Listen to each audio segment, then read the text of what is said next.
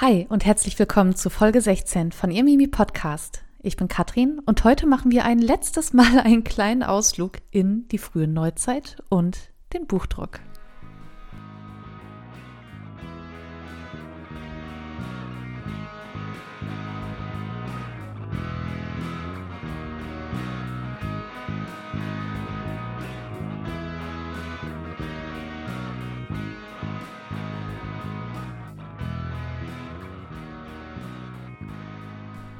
Hallo meine Lieben, schön, dass ihr wieder mit dabei seid. Ich freue mich und ähm, als allererstes muss ich mich erstmal entschuldigen, falls es äh, heute sehr halt.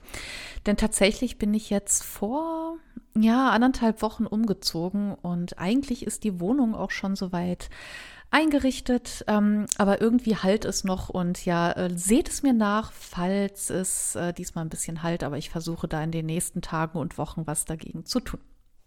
Ja, und nicht nur wegen des Umzugs, sondern auch, weil ich äh, krank war und äh, na, wie das Leben halt manchmal so spielt. Man hat da ähm, ja neben dem Hobby natürlich noch ähm, ja einen Beruf und äh, da kommen manchmal eben auch so Sachen zusammen. Aber ich möchte mich jetzt auch gar nicht hier äh, beschweren und rumjammern.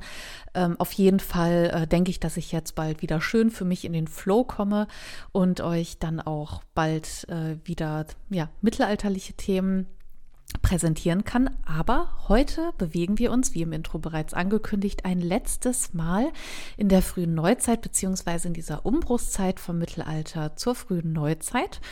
Und ähm, ja, dafür habe ich mir heute auch noch mal ähm, zum Abschluss ein ja ein interessantes Werk herausgesucht und ähm, es wird auch eine Person eine Rolle spielen, die ich eigentlich weitestgehend vermeiden wollte. Aber ja, jetzt ist es nun mal so.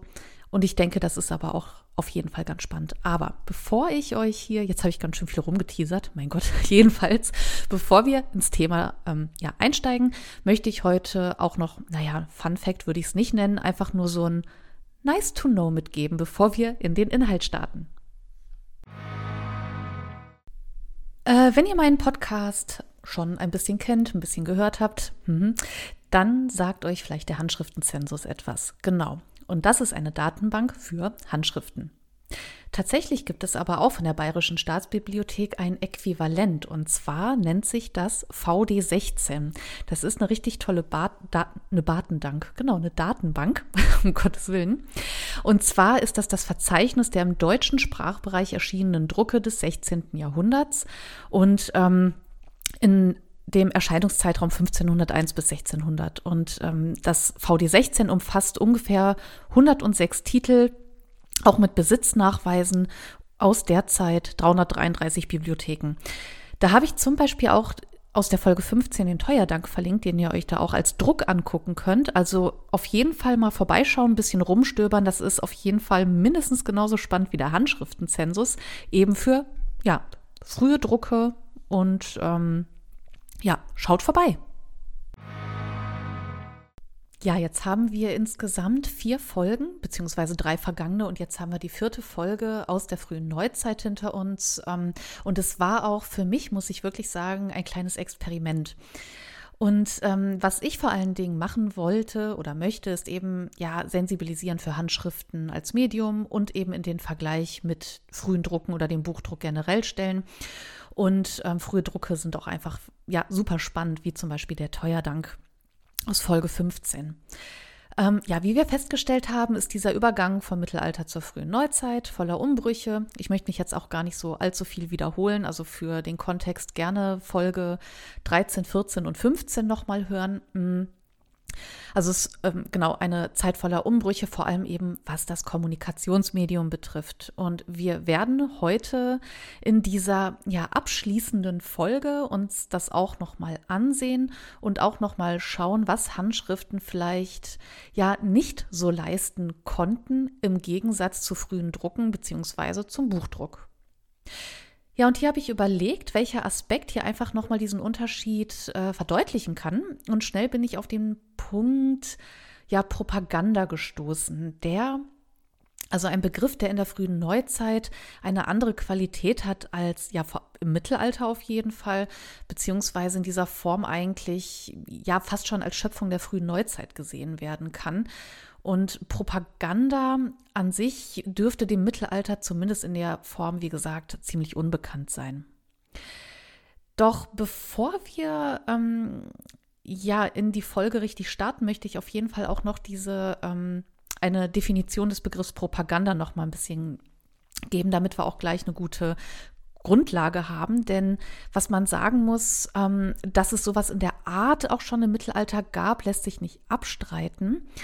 Ähm, deswegen erstmal äh, tauchen wir ein bisschen ein in den Begriff Propaganda. Ja, der Begriff leitet sich ab aus dem Trommelwirbel Lateinischen.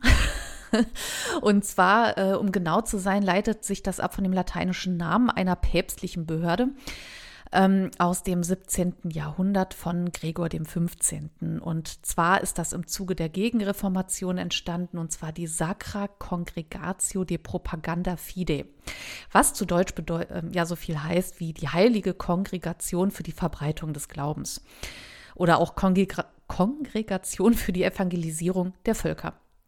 Und noch im 17. Jahrhundert hat sich dann eben diese Kurzform Propaganda ja durchgesetzt und am Ende bedeutet das vom lateinischen propagare verbreiten, ausdehnen. Also Propaganda, wie wir das eben kennen, Informationen, Kritik, was auch immer, verbreiten. So, Lateinunterricht zu Ende, ita est. Will ich, äh, ich will euch ja jetzt auch nicht langweilen. Schauen wir uns jetzt den Begriff Propaganda im Duden an, bedeutet das eben auch eine ja, systematische Verbreitung politischer, weltanschaulicher oder ähnlicher Ideen und Meinungen mit dem Ziel, das allgemeine Bewusstsein in bestimmter Weise zu beeinflussen. Und ähm, Während wir das in der frühen Neuzeit auch sehr, sehr, sehr ausgeprägt haben, muss man aber dazu sagen, dass wir das auch schon im Mittelalter ja irgendwie haben. Man denkt jetzt zum Beispiel an die Ritualmordbeschuldigung gegen die Juden und das Gerücht, dass ähm, Juden Kinder ermordet und ihr Blut für rituelle Zwecke genutzt haben. Also hier haben wir eben auch ähm, ja eine Beeinflussung ähm, des allgemeinen Bewusstseins, also eben diese Definition aus dem Duden, äh, aus dem Duden. Und ähm, deswegen kann man auch sagen, dass es das in einer gewissen Form auch im Mittelalter gegeben hat. Also haben wir hier eben auch schon eine, ah ja, ich sag mal, einen manipulativen Umgang mit Wahrheit, wenn man so will. Ähm, auch ohne Buchdruck haben es solche Informationen eben auch geschafft, ein Bild von Menschen zu prägen und zu verbreiten. Aber ja, diese Art der Informationsverbreitung ist dabei natürlich eben, ja, ich sag mal, an die Standards der Medien in der jeweiligen Zeit äh, zu sehen. Denn jede Epoche verfügt eben über ein spezielles ähm, Arsenal, sage ich jetzt mal. Das Mittelalter hatte eben nicht die Möglichkeiten wie die frühe Neuzeit mit dem Buchdruck. Und hier haben wir natürlich diesen krassen Unterschied. Aber ich möchte einfach nur noch mal deutlich machen, mh, hm, Propaganda oder diese Meinungsverbreitung, sage ich jetzt mal, die gab es auch schon im Mittelalter ja, wie gesagt, ging es in der frühen Neuzeit da ein bisschen äh, Dollar her und äh, hatte eine wesentlich krassere Qualität als im Mittelalter. Und hier möchte ich ja das äh, bekannteste Beispiel heranziehen, und zwar die ja, Reformation. Ähm, was ich eigentlich vermeiden wollte in diesem Kontext, war es, eine bestimmte Person heranzuziehen, weil ich mir denke, ja, kennen wir doch schon. Aber tatsächlich wird Martin Luther eine besondere Rolle spielen, eine entscheidende Rolle spielen in dieser Folge, mm, was aber am Ende auch diesem Werk geschuldet ist, das ich vorstellen möchte. Denn dieses Werk ist eigentlich gar nicht so krass auf dem Schirm. Und zwar handelt es sich um das sogenannte September-Testament. Und bevor wir in das September-Testament starten, möchte ich euch auch gerne noch mal ein bisschen abholen mit ein bisschen historischem Kontext. Mm, vor allem was dieses ganze Thema ja Propagandaschriften angeht und Flugschriften, weil das ist noch ganz, ganz wichtig, bevor wir in das September-Testament eintauchen. Ähm, ich habe ja in der letzten Folge zum Teuerdank gezeigt, dass der Buchdruck eben sehr wunderschöne Produktionen ähm, äh, ja, hervorgebracht hat, ja, wie eben den Teuerdank oder auch die Schädelsche Weltchronik oder eben ja die prunkvolle Gutenberg-Bibel. Ähm, Luthers Bibelübersetzung also das September-Testament, also Luthers Bibelübersetzung, ins Deutsche führte dann zum Beispiel auch dazu, dass eben auch die Bauern jetzt selbst verstehen konnten, was in dem Teil überhaupt drin steht, was eben zu diesen Bauernkriegen geführt hat. Also ich reiß das jetzt wirklich ganz, ganz kurz ab. Ähm, also was zu den Bauernkriegen im 16. Jahrhundert führte, weil man da eben so gemerkt hat, ach so, Leibeigenschaft, das steht ja ja nicht in der Bibel. Und ähm, da hatte man natürlich eine Chance, sich selbst eine Meinung zu bilden. Der Buchdruck hat dann aber eben auch dazu beigetragen, Meinungen und Kritik schnell zu verbreiten. Es entstanden Flugschriften, also quasi, also man kann sagen Flyer, wie wir sie heute kennen. Und ähm, durch den Buchdruck konnte man also Kritik ja in einer sehr, sehr hohen Zahl drucken und ja unter dem Volk eben auch verteilen da saßen halt keine Mönche mehr, die mühselig irgendwie was abgeschrieben haben und äh, nach einer Woche ist man dann mit der Hälfte von, von so ein paar äh, Seiten äh, von so einem Werk fertig, beziehungsweise nach ein paar Jahren, je nachdem, wie umfangreich das ist. Aber da saßen jetzt eben auch keine Mönche und haben einzelne Flyer abgeschrieben. Also mit dem Ne, und die, also die haben sich da jetzt auch nicht irgendwie den Buckel krumm gemacht. Jetzt wurde tatsächlich im großen Stil und in hohen Auflagen gedruckt und der Kram, der konnte einfach super schnell verbreitet werden. Und wie gesagt, eben auch Meinung und Kritik. Und davon profitierte eben auch Trommelwirbel Luther als Reformator, der ja so ein paar Sachen ja an der Kirche kritisierte und nicht so cool fand ja, wie etwa die Ablassbriefe, mit denen man sich, ähm, ja, jetzt äh, salopp gesagt, eben seinen Seelenheil kaufen konnte. Und das war eben so das Geschäft, das Business der Kirche und das fand er halt uncool. Ja, und in diesem Kontext kritisierte Luther eben auch ganz, ganz heftig den Papst und ein ganz bekanntes Beispiel für eine Flugschrift von Luther ist der sogenannte Papstesel. Das ist der Titel einer ähm, ja in Wittenberg herausgegebenen satirischen Flugschrift 1523, ähm, ja, mit einem ebenso genannten Holzschnitt, also mit dem Titel Papstesel. Diese ja polemische Schrift oder dieser polemische Flyer, nenne ich es jetzt einfach mal, gehört eben zu einem der erfolgreichsten des Genres. Also googelt das gerne mal, Papstesel und Luther, beziehungsweise Papstesel reicht eigentlich schon, dann könnt ihr euch das Teil auf jeden Fall angucken. Mm. Und diese Gestalt, diese, dieser ja, Papstesel, der geht auf eine ja, gräuliche Figur zurück, wie es heißt, die man angeblich im Jahr 1496 aus dem Tiber gefischt hatte. Also das hat natürlich Hand und Fuß. Nicht. Naja, wie auch immer, während Luther seine eigene Meinung eben auch oder seine Kritik eben so gut verbreiten konnte durch den Buchdruck, ließ der Shitstorm gegen ihn aber auch nicht wirklich lange auf sich warten.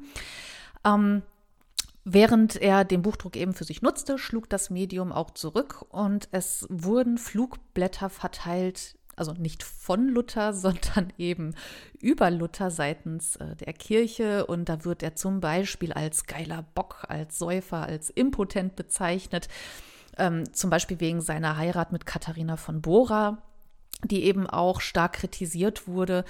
Ein bekanntes Beispiel einer Luther-Kritik, sage ich mal, oder einer Kritik gegen Luther, ist eben auch ähm, eine Darstellung des Teufels, wie er auf einem Mönchskopf Dudelsack spielt. Und es ist vermutlich der Kopf von Luther.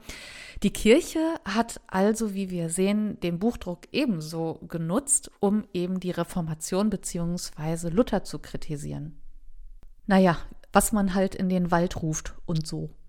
Ja, das war jetzt nochmal so ein kleiner Ausflug, um zu verdeutlichen, wie Karikaturen und Kritik und Meinung eben schnell den Weg ins Volk finden konnten.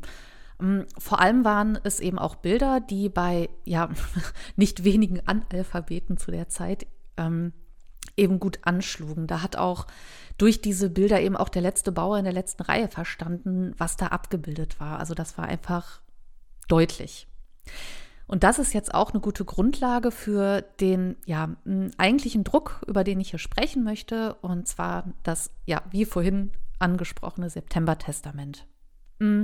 Wie wir wissen, hat Luther die Bibel ins Deutsche übersetzt.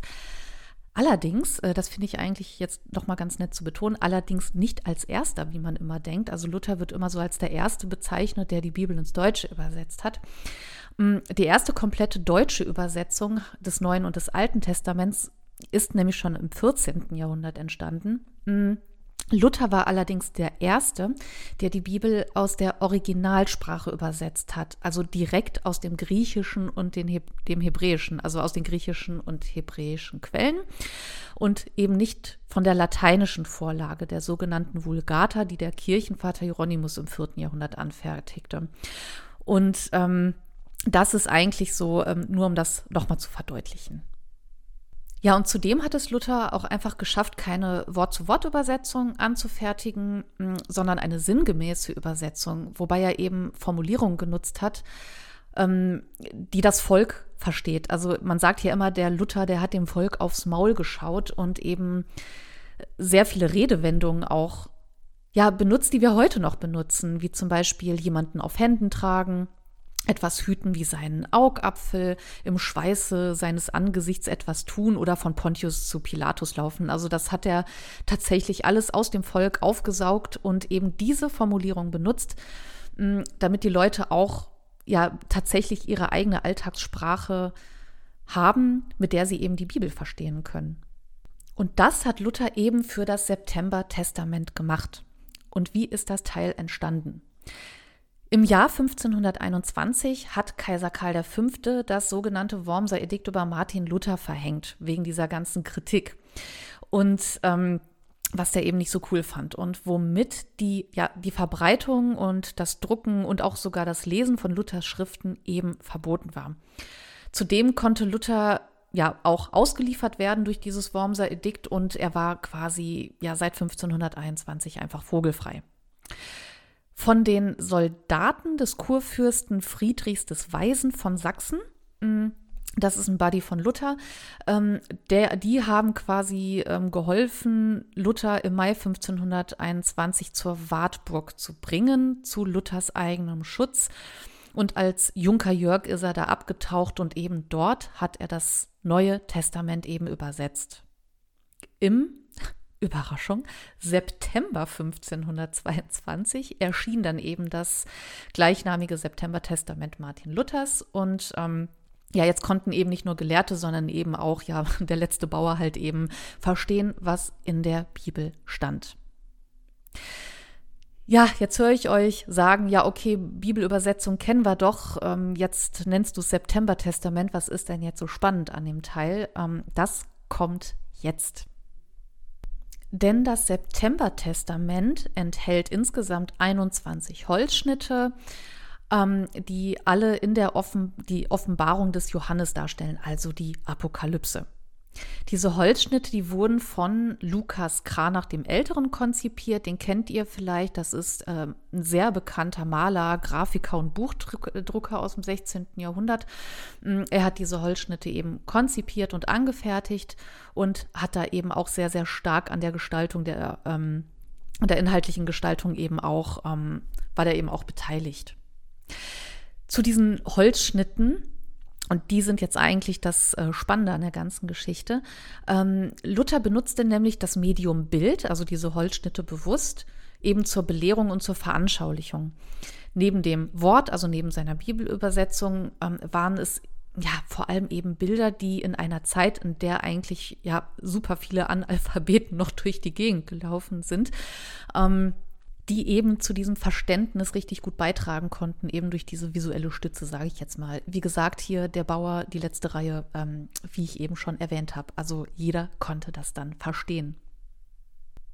Ja, und was für eine Überraschung, diese Holzschnitte, die sind nämlich sehr, sehr, sehr kritisch und vor allem gegen den Papst und auch den Adel gerichtet, also Luther-Style halt. Ne?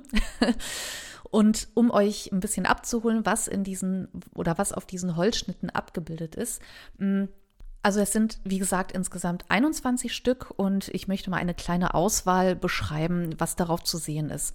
Wir haben zum Beispiel ein Bild mit, ähm, auf dem die apokalyptischen Reiter abgebildet sind und die Reiter, die werden eben durch Vertreter des Adels dargestellt, also die sind offensichtlich als Könige, als Kaiser, als Ritter dargestellt ähm, die eben dem armen Volk äh, Hunger und Krieg bringen. Ein weiteres Bild, das nennt sich der Heuschreckenbrunnen und hier wird eben auch ja der blutsaugende Adel kritisiert, der in Form von gekrönten Heuschrecken, also hier haben wir die Heuschrecken, die ähm, eben offensichtlich als eben der Adel dargestellt wird, die Menschen aus den niederen Ständen eben plagt, aber nicht tötet. Naja, yay, immerhin. Auch die Vermessung des Tempels ist ein weiterer Holzschnitt und hier sehen wir ähm, ja die Tempelvermessung durch äh, Mose und Elia, äh, die von einem ja Untier getötet werden und dieses Untier, also das sieht aus wie ein Drache, hat eine Tiara, also eine Papstkrone auf dem Kopf, womit eben der Papst als ungeheuer dargestellt wird. Ein weiterer Holzschnitt ähm, bildet auch die Hure von Babylon ab und die hat auch etwas auf dem Kopf. Dreimal dürft ihr raten, genau eine Tiara, also eine Papstkrone. Mm, und ihre Anbeter sind auch eben vornehme Leute aus dem Adel und Regenten, also auch hier wieder Könige, die eben den Papst anbeten, beziehungsweise hier dargestellt als ja, Hure von Babylon. Das war jetzt auch nur ja eine kleine Auswahl. Ich verlinke euch natürlich auch das Digitalisat. Mm, auf jeden Fall lohnt es sich, äh, sich das mal anzugucken. Aber richtig spannend ist eben auch, wie viele Exemplare da so schnell vergriffen waren. Also es waren insgesamt 5000 Exemplare, die ähm, nach zweieinhalb Monaten eben vergriffen waren, nachdem das September-Testament ja veröffentlicht wurde. Und das finde ich schon eine beachtliche Zahl. Ja, und die ersten Reaktionen ließen jetzt auch nicht lange auf sich warten, wie man sich denken kann, ähm, auf das September-Testament. Mm, und zwar die erste Reaktion von Herzog Georg von Sachsen, also ein, weiß ich nicht, Widersacher Luthers, erfolgte, ähm, ja, erfolgte schon im November. 1522, mm, also im selben Jahr. Und der Herzog Georg von Sachsen erließ auch gleich ein Edikt gegen Luther. Was eben auch den Besitz und den Kauf dieses September-Testaments, also der Bibel äh, von Luther, ähm, verboten hatte. Mm, wobei es jetzt aber auch gar nicht mal der Text war, sondern eben diese Holzschnitte, eben diese äh, polemischen Bilder, die ähm, eben den Herzog zu diesem Edikt veranlassten. Ja, und dieser ja, direkte Affront gegen den Papst durch diese ganzen Darstellungen markierte eben diese Deutlichkeit von Luthers Seite, wie er mit der katholischen Kirche gebrochen hat. Und am Ende war dieser Skandal um dieses ganze September-Testament, um diese Holzschnitte eben so groß, dass auch äh, ratzfatz eben im Dezember im selben Jahr, das muss man sich mal vorstellen, ähm, also im sogenannten Dezember-Testament eben auch eine überarbeitete Form von dem Testament erschien, eben auch mit anderen Holzschnitten. Und das ist ganz spannend, wenn man sich das mal gegeneinander hält. Es sind nämlich exakt die gleichen Bilder im Dezember-Testament wie im September-Testament. Nur eben, dass die Tiara entfernt wurde. Also, und das finde ich unheimlich spannend. Ähm, erstmal diese schnelle Reaktion ähm, Im September kam das Teil eben raus, im November kam die Kritik und im Dezember äh, wurde wahrscheinlich in mindestens ebenso hoher Stückzahl eben auch das Dezember-Testament dann als Gegenreaktion veröffentlicht. Aber das, dieses, das kann man sich im Mittelalter wahrscheinlich auch gar nicht vorstellen, dass Beziehungsweise war es auch einfach im Rahmen einer Handschriftenproduktion nicht möglich, in kurzer Zeit eben ja so viele Exemplare herzustellen wie eben im Buchdruck. Und deswegen finde ich, dass dieses Dezember-Testament eben wunderbar zeigt, was der Buchdruck mh, mm, im Gegensatz äh, zur Handschriftenproduktion eben leisten kann. Ja, und um abschließend auch einfach nochmal diesen Bogen zu diesem Propagandathema zu schlagen. Also, wie bereits festgestellt, im Mittelalter kann man sagen, gab es natürlich so diese Meinungsbildung. Mm, aber wie wir das eben hier in der frühen Neuzeit erleben, ähm, dass äh, durch den Buchdruck mh, hm, vor allem wie viele Analphabeten man eben auch erreichen konnte durch eine visuelle äh, Stütze äh, in Form der Holzschnitte wie in Luthers September-Testament. Also das ähm, ist im Mittelalter natürlich mit dieser Verbreitungsrate einfach nicht möglich gewesen. Und deswegen kann man eben sagen, dass in der frühen Neuzeit auch dieses ganze Thema Meinungsbildung, Meinungsverbreitung eine ganz andere Qualität hatte.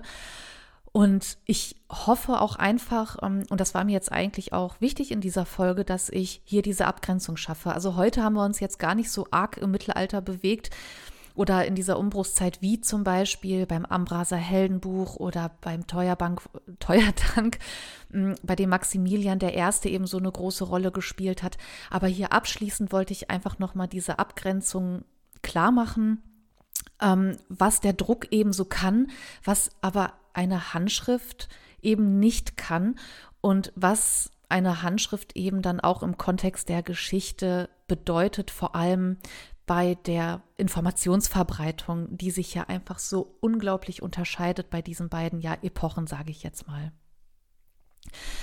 Ja, und am Ende dieser Reihe muss auch einfach festgehalten werden, dass ähm, ja, der Teuerdank und das Ambraser Heldenbuch eben zeigen und betonen, dass die Handschriften und die äußere Gestalt eben nicht schnell abgelöst wurde. Und das habe ich ja mit Ralf Grabuschnik zusammen von Déjà-vu Geschichte Podcast in Folge 13 so ein bisschen auseinandergedröselt, ne? dass die Handschrift nicht einfach von jetzt auf gleich weg war. Mm, und dann kam der Druck und es gab eigentlich nicht diesen harten Cut. Also hört euch das auf jeden Fall gerne nochmal an. Und man muss auch dazu sagen, ähm, dass diese Flugblätter auch einfach in einem also natürlich dieses krasse Gegenteil darstellen, aber eben in einem Kontext entstanden sind, um Informationen, um Kritik, um Meinung schnell zu verbreiten. Für andere Zwecke eben, ja, seien es jetzt antike Texte oder mittelalterliche Texte, wie im Teuerdank, wie im Ambraser Heldenbuch, hat man, hm, ich weiß nicht, hat man eben dies, auch dieses Gegenstück und ja, wie soll ich sagen, hier hat man eben diese Ruhe von Handschriften wieder gespiegelt, vor allem eben auch in einem Druck wie den Teuerdank. Natürlich wurden diese Texte auch ähm, mehr verbreitet jetzt, also antike Texte, literarische Texte, aber insgesamt hatten diese Texte eben nicht diesen ja, aggressiven Charakter, wie es eben diese Flugblätter hatten, äh, wie, wie es diese Karikaturen hatten und wie es natürlich auch am Ende das September-Testament von Luther hatte. Und ja, damit möchte ich eigentlich auch diesen Ausflug in diese Umbruchszeit beenden. Ich fand es, wie gesagt, spannend, aber auch habe es auch als Experiment ein bisschen empfunden für diesen Podcast. Ich möchte ja auch ein bisschen ausprobieren, wollte mich einfach mal ja in eine andere Epoche äh, heranwagen. Und wie gesagt, war es mir einfach wichtig, diese Abgrenzung zwischen diesen beiden Medien, Handschrift und Druck, einfach äh, ja, zu haben. Und ich muss aber auch gestehen, ich freue mich jetzt als olle Mittelaltertante natürlich auch wieder ganz, ganz arg, mich wieder mit dem Mittelalter selbst auseinanderzusetzen. Und ja, vor allem das frühe Mittelalter, das ist ja mein Steckenpferd. Und ähm, deswegen hoffe ich, dass ja, euch das Spaß gemacht hat. Und hier würde mich auch interessieren, wie ihr diese kleine Miniserie fandet. Mm, also wenn euch das irgendwie was gebracht hat oder wenn ihr eine Meinung dazu habt, dann freue ich mich auf jeden Fall über Feedback. Und das könnt ihr mir geben, ja, per E-Mail an hey mit y at irgendwas mit mittelalter.de. Gerne könnt ihr auch auf meiner Website direkt unter dem Beitrag ja einen Kommentar da lassen. Also es gibt äh, diverse Möglichkeiten. Auch bin ich auf Instagram aktiv. Da findet ihr mich unter ihr Mimi Podcast und da bin ich auch ähm, gut erreichbar. Ansonsten, ja, bleibt mir auch nicht mehr viel zu sagen, außer im Sinne der Geschichte immer schön zurückschauen.